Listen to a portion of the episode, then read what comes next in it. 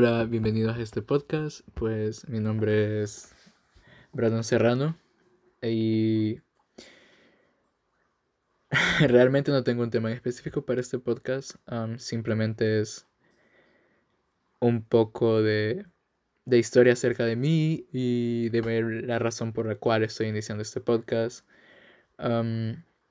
Bueno, como un par de... Bueno, primero voy a empezar con, con el por qué quiero hacer un podcast. Realmente no soy alguien nuevo con respecto a los podcasts. Yo, durante cuarentena, cuando estaba viviendo en, en Holanda, con Ludwig, que es mi mejor amigo también, estuvimos... Estábamos aburridos realmente y decidimos crear un podcast que también pueden escuchar en Spotify, que se llama I'd Here We Go Again por diferentes motivos de la vida, pues solamente pudimos realizar dos podcasts, bueno, dos episodios. Y habían otros en producción, pero pues sí, no se pudo dar. Así que mi historia con podcast pues es reciente, pero no nueva. al mismo tiempo, creo que me decidí a hacer este podcast porque desde hace bastante tiempo yo venía pensando en hacer uno individualmente en el cual pudiera expresar mis opiniones y pensamientos, mis ideas acerca de diferentes temas de la vida cotidiana o temas de nuestra realidad nacional o internacional.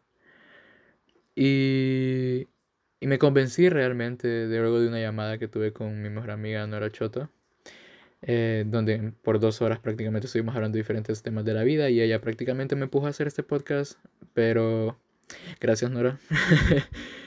y, y, bueno, un poco acerca de mí. Bueno, no, como dije, no tengo una idea clara de qué va a tratar este podcast, simplemente compartir un poco acerca de mi vida y de que entiendan quién soy.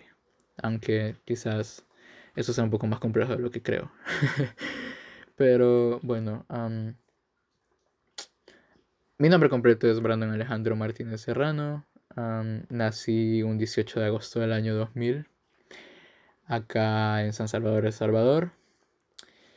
Y pues viví prácticamente toda mi vida acá, em, hasta hace dos años que gracias a que gané una beca para completar mi bachillerato internacional en Holanda em, con la con los Colegios Unidos del Mundo, UWC.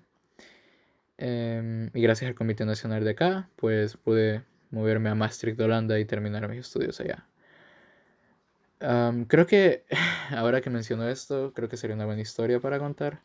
Y, y bueno, como fue una locura el hecho de que me fui a Holanda.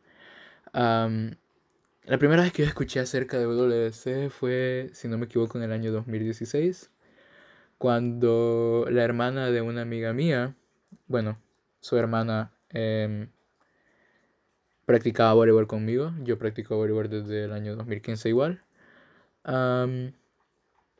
entonces eh, me di cuenta que ella se había ido del país a estudiar a Armenia, que es uno de los países donde UWC tiene colegios. hay 18 colegios alrededor del mundo y pues Armenia es uno de ellos. Y me di cuenta que pues la hermana de esta, de esta amiga pues había ido a estudiar y pues yo empecé a preguntar acerca de cómo se había ido a estudiar porque yo siempre me había querido ir del país, o bueno, desde entonces siempre había pensado en continuar mi vida fuera de El Salvador. Y no tanto por el hecho de que, bueno, algo que veo muy, muy seguido en Twitter es cuando la gente dice que se quiere ir de El Salvador y normalmente recibe ataques como de, ¿por qué no te quedas y lo cambias? Eh, que poco amor a la patria, que, que poco civismo o lo que sea que quieran llamar. Pero realmente considero que es muy válido que alguien se quiera ir del país. O sea, con nuestra realidad nacional y con el acontecer que actualmente estamos viviendo y que pues no es muy favorable para los próximos años. es muy muy válido que alguien se quiera ir del país y no es simplemente por el hecho de que no ame su país. O sea, yo soy una persona que quizás no siempre se siente orgulloso de ser salvadoreño, pero que realmente siempre quiere mantener o siempre quiere tener como una de sus prioridades su, su, tierra, su gente, ¿saben? Pero eso no evitaba el hecho de que yo quisiera irme del país y no era como ya dije esto de no lo amo, sino que mi idea siempre ha sido que me voy, me preparo afuera, que las oportunidades son mucho mejores y luego, si se da la oportunidad, claro, volver y dar un cambio y si no, pues al menos sé que hice lo que tenía que hacer para ser feliz con mi vida y, y, y creo que eso es algo muy válido y es algo que mucha gente pues muchas veces no entiende, el hecho de que cómo queremos intentar cambiar las cosas o cómo queremos ser felices en nuestro país si realmente no somos felices nosotros mismos. O sea, es esta y esta idea de el, cómo el individualismo crea a la comunidad o cómo la comunidad um, mordea al individuo. Y yo creería que pues es el individuo el que mordea a la sociedad como esa pequeña parte de piezas que funcionan como un engranaje bastante sincronizado y bastante bien. Em, son las que hacen que funcione la maquinaria mayor. Y, y realmente no entiendo, no entiendo por qué la gente se molesta cuando la gente se quiere ir del país, cuando cada quien tiene sus decisiones. Y ahora yo como una persona que se fue del país y que actualmente pues va a quedarse acá por un tiempo debido a la pandemia, puedo ver ambos lados de la moneda y puedo decir que ambos son muy válidos. Pero bueno, no, no, no, no me meteré más en eso. como decía, em, yo me fui hacia Holanda. Bueno, empecé en 2016 a preguntar a mi amiga y cómo me quería ir, del, que cómo se había ido su hermano y todo. Y, y realmente escuché por primera vez de United World College, de UWC, que es este movimiento en el cual fue fundado por Kurt Han, un un, bueno, luego justo después de la Segunda Guerra Mundial. Y la misión que él tenía para UWC era que todos los estudiantes que estuvieran acá, bueno, que fueran a los colegios UWC, pudieran ser agentes de cambio y pudieran ser personas en las cuales el futuro de la sociedad, del mundo, como él lo ponía, eh, pudieran, pudieran generar un, mejor impacto luego de todos los, todos los procesos devastadores que hubieron en la primera mitad del siglo XX, desde la gripe española, la Primera Guerra Mundial, la Segunda Guerra Mundial, creación de Naciones Unidas y bueno, todo este ambiente que se da el movimiento WC. y bueno, pues me llamó muchísimo la atención la misión y, la, el idealismo que tenía el movimiento y al mismo tiempo lo veía como una oportunidad muy factible de poder irme del país. Y, y bueno, pues intenté aplicar para el proceso del siguiente año, pero hubieron ciertos problemas en el Comité Nacional, ciertas reestructuraciones por las cuales no pude aplicar. Pero yo me recuerdo de que había en el sitio web, había una parte donde decía que podías dejar tu correo y que futuras actualizaciones ellos te iban a contactar. Y bueno, me recuerdo que lo puse. Esto fue que a finales de 2016, principios de 2017. Y, y ya, pues... durante todo ese año, durante todo 2017 prácticamente, incluso hasta inicios de 2018, no volví a escuchar WC, no volví a recordarme de WC, ni siquiera pasaba por mi mente. O sea, yo estaba en mi mundo, en el Salvadoreño, que era donde yo estaba estudiando. yo estaba súper, bueno, me recuerdo en el 2017, yo tenía pues estaba en una relación. Em, y al mismo tiempo estaba súper emocionado por diferentes actividades que estaba realizando en el colegio, por las actividades que iba a realizar el próximo año como promo.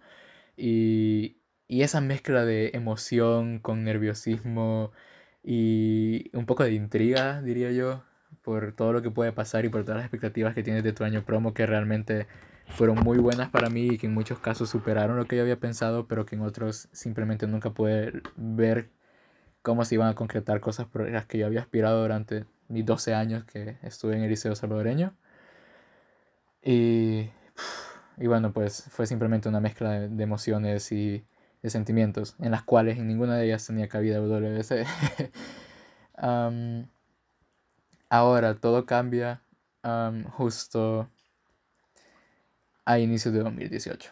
yo ya llevaba como un mes, bueno, luego de ciertas tensiones entre las autoridades del colegio y pues los representantes de mi año, en el cual yo estaba incluido, respecto a inicio de clases y a tradiciones que tenemos en el colegio y cómo esas tradiciones pues simplemente según ellos no deberían de seguir y que una tradición no siempre significa que sea bueno y que nosotros teníamos la oportunidad de poder crear ciertas nuevas tradiciones o nuevas formas de hacer las cosas donde no lo voy a negar, pues había, había muchas cosas que obviamente nosotros queríamos cambiar o queríamos mejorar o queríamos que se realizaran de diferente manera, pero habían otras muchas cosas en las que simplemente no era, no era por el hecho de, porque así se hacen, así se tienen que hacer, sino que mostraban identidad en cuanto al colegio y como la manera que nosotros hacíamos las cosas. Me recuerdo una...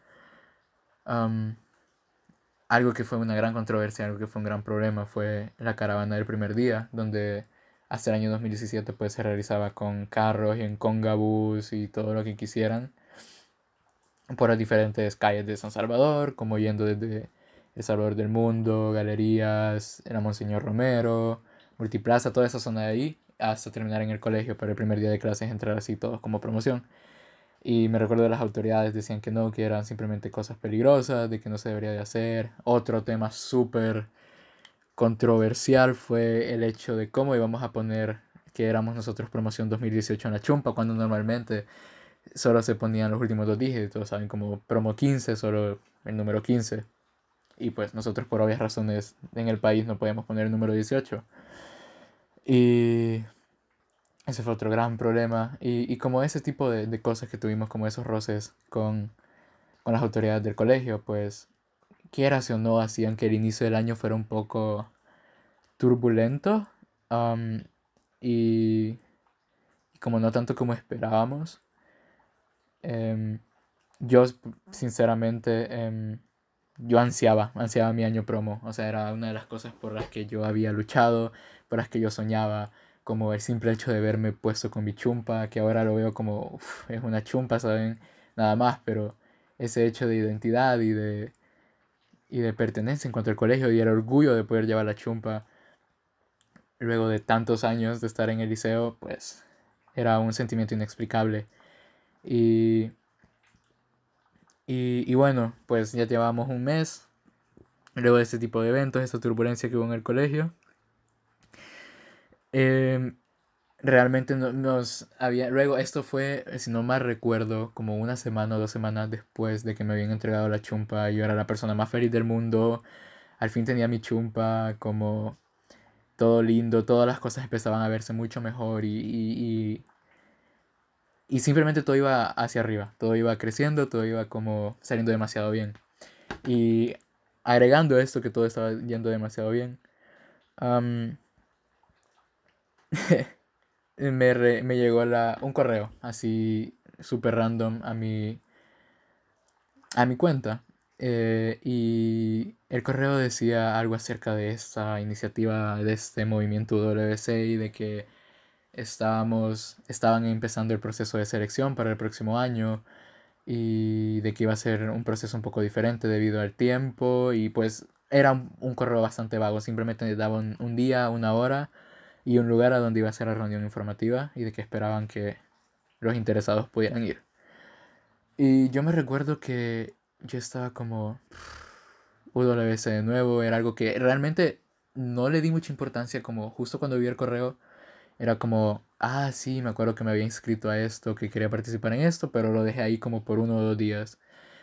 El punto fue de que ya acercándose la fecha para cuando iba a ser la reunión informativa, me recuerdo que como dos o tres días antes, yo dije, bueno, creo que ya va a ser la reunión, voy a ver de qué más se trata y voy a volver a investigar acerca de WC.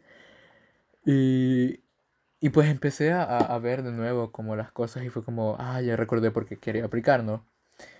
Y, y bueno, le comenté a mi mamá, porque UWC no es acerca de universidad, sino que es acerca de terminar como tu onceavo y doceavo año para los colegios bilingües, que sería segundo año y tercer año de bachillerato, en el exterior, ¿no? O sea, eran dos años extra y me recuerdo que le comenté a mi mamá mi idea de irme del país y todo, y pues como ya dije, yo, yo me quería ir del país desde muy pequeño. me recuerdo un día, bueno, hace como un par de días, dos o tres días, estaba hablando con mi mamá realmente acerca de esto.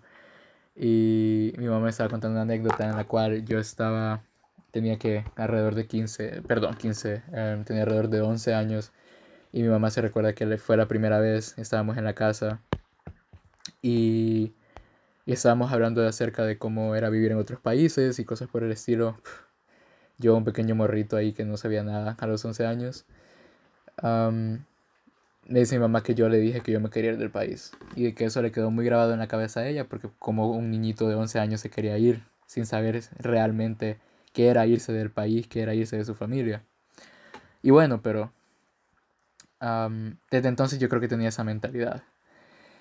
Y era algo que yo había dejado también como en, como en pausa ahí un poco porque pues como dije yo estaba súper emocionado mis últimos, bueno, en noveno grado y primer año por lo que iba a ser la promo, por el hecho de ir en la tarde, sentirme mayor.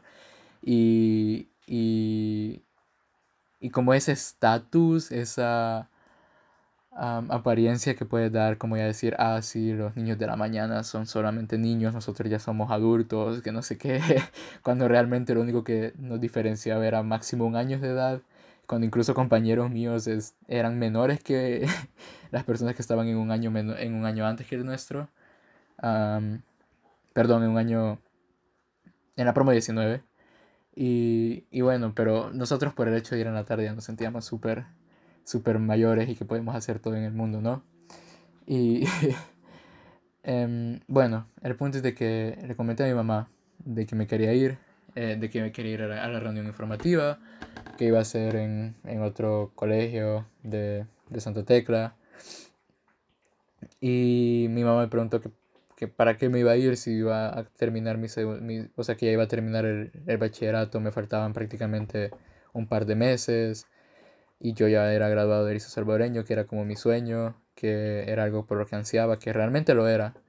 Y, y que realmente me dolió no haber completado de la manera en que yo quería que se completara porque pues gracias a Dios y gracias a las oportunidades del colegio pude obtener mi diploma y las medallas, pero no pude estar presente en mi graduación, no pude estar presente en eventos de la barra en la cual pues desde noveno grado yo pertenecía, y ya que en segundo año era JJB.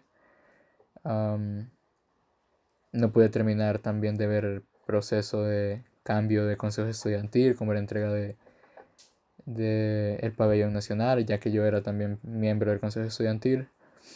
Y bueno, muchísimas cosas que realmente yo ansiaba mucho para mi año promo y que me dolieron mucho dejar. Pero pero que realmente todo lo que todo lo bueno implica sacrificios, ¿no? Y pues no podía conseguir todo lo que quisiera. Había que sacrificar algo. Pero bueno, volviendo, me, me, dijo eso y yo recuerdo que lo pensé mucho, pensé mucho acerca de lo que mi mamá me había dicho, pero también seguía con la mentalidad, bueno, en ese entonces me volvió la mentalidad de me quiero ir del país y quiero estudiar afuera y de una u otra manera lo voy a conseguir y por qué no con esta manera. Y recuerdo que no voy a hacer muy largo todo el proceso de selección, que realmente no fue muy largo, fueron nada más dos o tres meses. Pero me recuerdo ir a la charla informativa y luego de eso mi mamá estar mucho menos convencida acerca de si debería dejarme ir o no. Hasta que justo luego de la charla informativa eh, se acercó este, este señor colombiano que pues vivía acá en el país y que su hija era salvadoreña y que su hija se había ido con WC. Y creo que no sé qué cara me debe haber visto a mí y a qué cara le debe haber visto a mi mamá de, de no te voy a dejar ir y a mí de decepción de mamá, por favor, te lo pido con toda mi vida. Pero se acercó para decir a mi mamá, bueno, le dijo a mi mamá de que, que lo viera como una oportunidad perfecta, no, no perfecta, pero una oportunidad muy buena para mí una oportunidad en la cual yo podía llegar a sobresalir y que podía tener experiencias que no tendría acá y, y, y, todo, y todo ese tipo de pajística. que realmente es cierto, pero no tanto como te lo pintan. Eh, pero... Y bueno, mi mamá decidió inscribirme ese mismo día y comencé el proceso de selección tuve que pasar diferentes exámenes ya de como de ciencia, lenguaje, exámenes tipo PAES. luego tuve que hacer proyectos. Eh, tuve que hacer proyectos y tuve que hacer diferentes diferentes cosas en el, en el proceso que realmente no fueron nada del otro mundo, pero, pero sí, y al mismo tiempo, mientras yo estaba en el proceso, esto fue durante febrero, de febrero a, a abril, más o menos. Y en todo este proceso yo seguía con todas las actividades del colegio, como ya mencioné era JJB, de la barra, y estaba, era miembro del consejo estudiantil, así que estaba bastante metido en el colegio, como mi mamá siempre me dijo desde que estaba como en sexto grado, como hijo, no te metas a tantas cosas, a mí me gustaba andar metido en todas las cosas del colegio, todo lo que tuviera que ver con organizar, con eventos, con aquí, aquí, que allá, cosas que me mantuvieran activo. y entonces yo me mantenía en eso mientras al mismo tiempo estaba haciendo el proceso. me recuerdo que una era la última etapa antes de, de, que anunciaran a quienes habían quedado y quienes no. fue un campamento que tuvimos de dos días en San Julián, si no me equivoco, en justo literal atrás de la fábrica de quesos.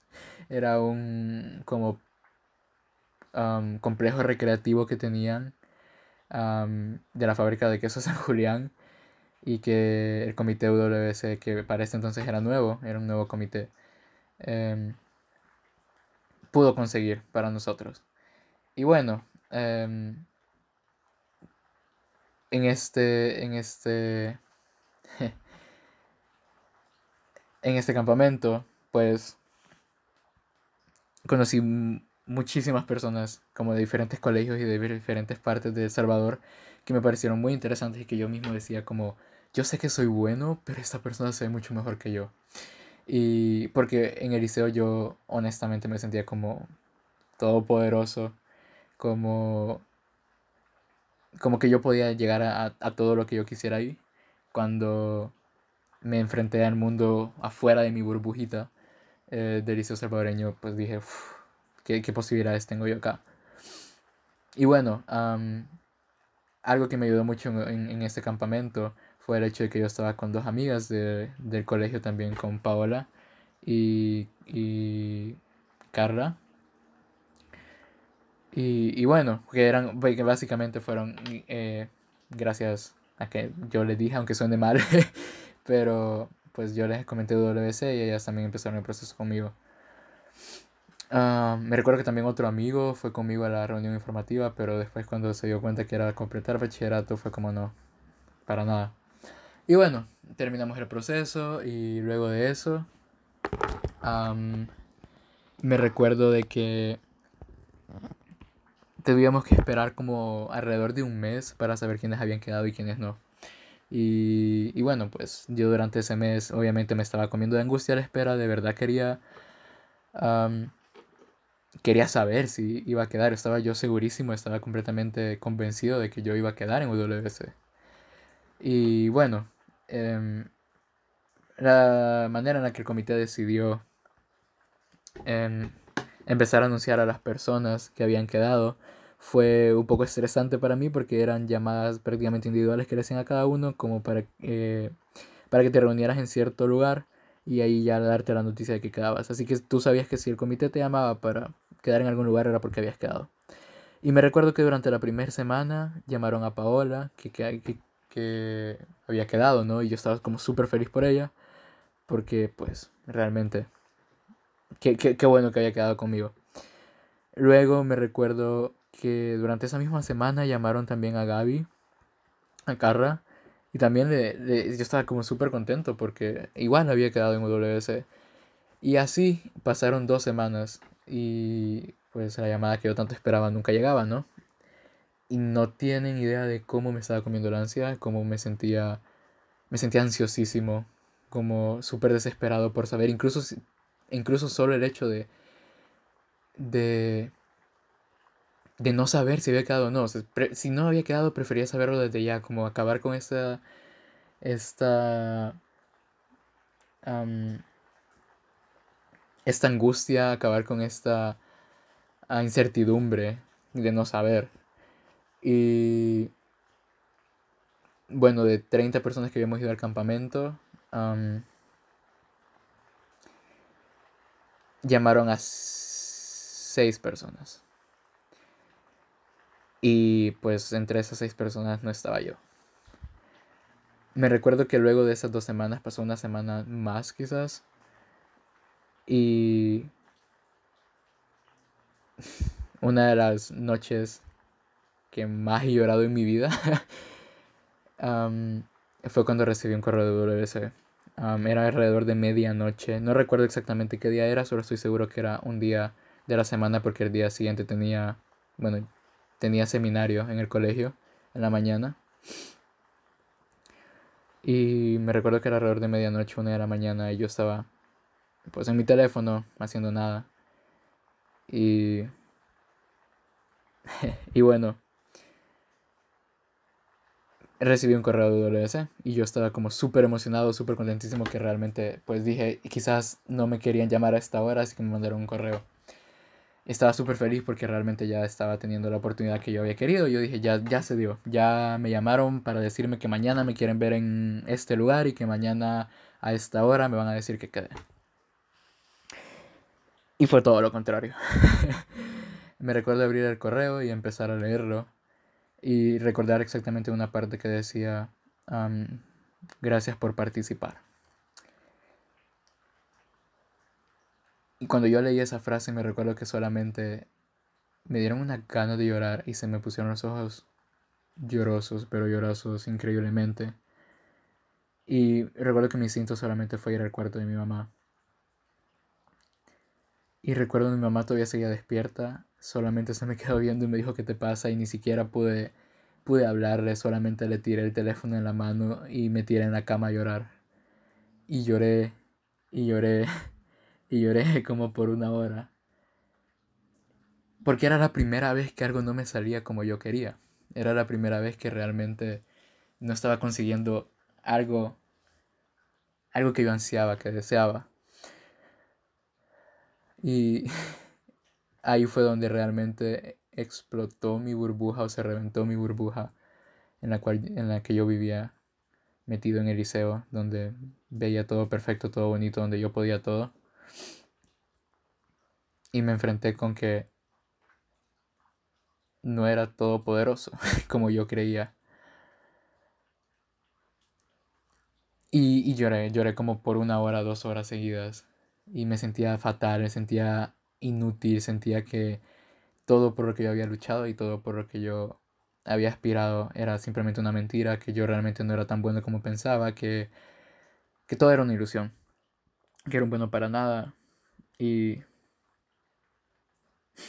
y, y, cosas por el estilo. Me recuerdo que mi mamá me, me intentó calmar demasiado, yo no pude, yo me yo, yo me terminé durmiendo mientras estaba llorando. O sea, creo que en mis 17 años previos no había llorado por tanto tiempo en un solo día. Y bueno, luego de eso me recuerdo que el siguiente día me levanté, fui a seminario eh, y varias personas me preguntaron que se había llorado, que si no sé qué, porque yo tenía los ojos inflamadísimos. Pero yo lo único que decía es que había dormido mal y aquí que allá. Me lloré como dos veces en el baño del que estaba en el pasillo de enfermería del liceo. Porque igual no nos podía creer que no había sido elegido. Pasé así como dos o tres días en los que realmente estaba súper mal, súper bajoneado. Y, y bueno, hasta que en un punto, no recuerdo ni cómo, empecé a decir como saben que ellos se lo pierden, como ese egocentrismo y esa sensación de ser todopoderoso, me estaban empezando a volver de nuevo. y se mantuvieron así realmente hasta que llegué a UWC y pues eh, me la apuntaron de nuevo, pero eso va a ser historia para otro, otro episodio. pero yo dije, bueno, si ellos no me quieren, alguien más me va a querer. Y yo me recuerdo que empecé a mentalizarme de que si no me iba a ir del país con ellos, que pues, pues yo me iba a ir del país de una manera u otra. Y con ciertos amigos empezamos a hablar de la posibilidad de irnos a estudiar a Argentina y empezamos a buscar realmente oportunidades acerca de apartamentos, de carreras, de universidades y cosas por el estilo. Y bueno, desde que me anunciaron lo de UDLC ya había pasado prácticamente un mes yo ya estaba realmente volviendo con mi vida, hasta me había metido a clases en la Academia Europea para perfeccionar mi inglés y poder tomar el TOEFL y aplicar a Australia y a Estados Unidos y, y cosas por el estilo. Cuando yo estaba saliendo, yo estaba tomando clases de, de, de, inglés por la mañana y un día que yo estaba saliendo de clases, mi mamá me fue a traer para irme a dejar al liceo. y mientras íbamos en el carro me dijo, mira, me llamaron de WC y yo le digo, ah, que, te, que querían, que no sé qué, y me dijeron que querían reunirse con nosotros el día de hoy, al mediodía, que no sé qué, que no sé cuánto. Y yo dije, ¿para qué o qué? Y nosotros pensábamos que era realmente para ir a traer los papeles, porque pues no fuimos a traer nunca los papeles que habíamos entregado para el proceso. Y ya le habían dicho o llamado a mi mamá como dos o tres veces. Entonces nosotros, nosotros dijimos como, bueno, debe de ser por eso. Y no le tomamos importancia realmente. Yo me recuerdo que pues simplemente mi mamá mandó una carta al colegio diciendo que yo iba a llegar tarde porque tenía otro evento y ya. Y... y recuerdo de que, bueno, ya llegamos, nos habían citado en un lugar poco normal, diría yo, en un banco, pero era porque una de las miembros del comité eh, trabajaba ahí. Y, y bueno, me citaron y entramos a la sala y para mi sorpresa la mamá de Ludwig estaba ahí. Y yo me quedé como, bueno, ¿qué onda, no? Y pues ya el comité preguntó que dónde estaba Ludwig. para los que no saben, Ludwig también es otro salvadoreño que estaba conmigo allá, que ahora se ha convertido como mi hermano. y pues Ludwig no estaba ahí, que dónde estaba. Eh, pues se lo mandaron a traer del colegio del Champa. Y llegó. Y bueno, mientras nosotros estábamos esperando a Ludwig, el comité empezó a darnos las noticias y recuerdo que una de las cosas que empezaron a decir fue, como saben, sus hijos no quedaron en UWC. Y yo, gracias por llamarme para decirme solamente esto, pueden haberlo hecho por teléfono, evitarme la tortura. Pero luego empezaron a leer una carta, que básicamente era una carta de aceptación a UWC. y recuerdo que en un punto mencionaron que estaban orgullosos de informarme que iba a ser embajador de Salvador en UWC Maastricht en los Países Bajos recuerdo que simplemente yo me quedé en shock, o sea, yo estaba como recostado en la silla y poco a poco mientras iban leyendo la carta iba haciéndome más y más hacia adelante como hacia mis rodillas. Y recuerdo que cuando dijeron eso mi mamá y mi papá, pues mi papá se, me, como me abrazó y me dijo, felicidades, estoy orgulloso que no sé qué lo lograste. Mi mamá se puso a llorar como, ay, mi niño se va. y yo estaba en shock, yo estaba como, ¿qué, qué acaba de pasar? que no, me lo creía. Y bueno, a todo eso todavía Ludwig no había llegado. Y Ludwig se iba a ir conmigo a Holanda. Y. Y bueno, ya Ludwig llegó y yo reiné la sorpresa un poco porque ni siquiera había terminado de entrar a la sala y yo le dije nos vamos a Holanda. Cuando el comité pensaba decirle un poco de la misma manera que me lo había dicho a mí, pero, pero bueno, ya ese, ese lo siento Ludwig por eso. Pero pero sí, luego de eso, em, todo fue demasiado loco. En ese mismo instante, como nos tomamos fotos y todo, yo regresé al colegio y no tengo ni idea cómo, ni cuándo, ni por qué, pero la mitad de mi promoción ya sabía que yo me iba. Cuando ni siquiera he llegado al colegio. Me encanta cómo en el liceo los rumores se expandían más rápido que, que cualquier otra cosa realmente. Y me recuerdo que muchos de mis amigos fue como, bueno, ya te vas, que no sé qué, felicidades, que aquí, que allá. Y recuerdo que uno de mis amigos me dijo, y jamás me olvidará esta frase, es una de las frases que me motiva a mí para seguir adelante, me dijo, ¿para qué te vas a ir si quiero tener todo? Y eso fue algo que resonó y que se mantuvo en mi cabeza por mucho tiempo, como, ¿por qué te quieres ir si aquí lo tienes todo? Y recuerdo que no tuve una respuesta a eso como por mucho tiempo hasta que luego simplemente encontré la respuesta para mí mismo y fue, ya tienes todo acá porque no consigues todo en otro lado. Y creo que ese ha sido el motor que me ha motivado para muchísimas cosas. Para las personas que han visto mi teléfono saben que mi pantalla de bloqueo dice, eh, tiene una frase que dice, Your comfort zone will kill you. Básicamente tu zona de confort te matará. Y creo que es algo que, que tengo muy presente en cada día y en cada una de las decisiones que tomo. siempre me presiono a hacer más y a intentar más y a sacar más jugo de mí mismo. Como no conformarme con simplemente lo que ya tengo donde estoy bien, sino que empujarme y dar ese pasito más para lograr otra cosa mayor. Y bueno, como ya dije, UWC fue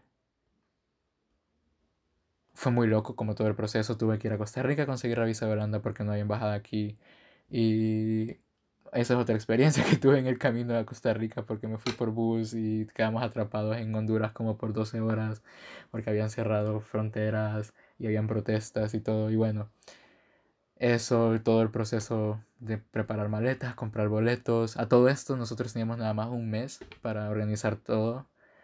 Mm, mentiras, un mes y medio, porque nos avisaron a finales de junio y nosotros teníamos que irnos a mediados de agosto. Como tener todo el papeleo del colegio y un montón de cosas. El hecho que yo todavía era menor de edad, pero cuando me fuera era mayor de edad iba a ser como, ¿cómo hago este papel? Si lo hago ahorita lo hago como menor, pero tengo que esperar y un solo, un solo de chongue, la verdad. Y al mismo tiempo quiero decir que UWS fueron los mejores y los dos peores años que he tenido en mi vida. Voy a dejar eso para otro capítulo igual. Pero algo que sí quiero llegar con esta, historia y que realmente fue bastante improvisada es dejar esto de no rendirte.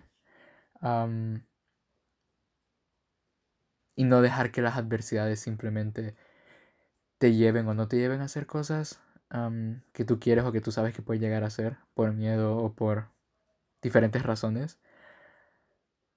No voy a decir, no voy a poner esto como súper motivador profesional porque no lo soy. Simplemente quiero contar mi historia y quiero contar mis historias para que vean que se puede. Que a pesar de que todo no es color de rosa, como dije, pues lo logré. Logré ser dos años en Holanda, logré terminar mis estudios de bachillerato allá. Como dije, dejé muchas cosas acá. Dejé a mis amigos, a mi familia, a... Dejé mi graduación, mis eventos en el colegio, que los voy a dejar para cuando haga el capítulo de los dos y mejores y peores años. Pero sí, eso fue la experiencia de para mí. Creo que con este podcast voy a ahondar en diferentes historias y diferentes experiencias de mi vida, desde que tengo un poco de uso de razón hasta las historias del día de hoy, desde temas amorosos hasta temas académicos, hasta temas de enfermedades personales, problemas personales, y espero que puedan ser de,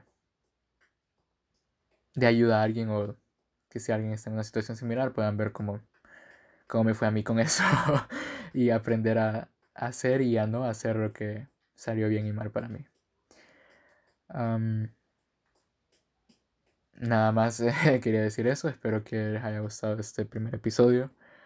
Para el próximo episodio prometo tener un nombre para el podcast que realmente no lo he decidido. y tener como musiquita y una introducción bonita y todo. Pero si tienen alguna duda o alguna inquietud o alguna sugerencia, pues dejaré mis redes sociales en la descripción de, del podcast y de, de este episodio. Y pues nada, muchísimas gracias por escuchar y si les gustó, compártanlo con sus amigos. y nos vemos en el siguiente episodio.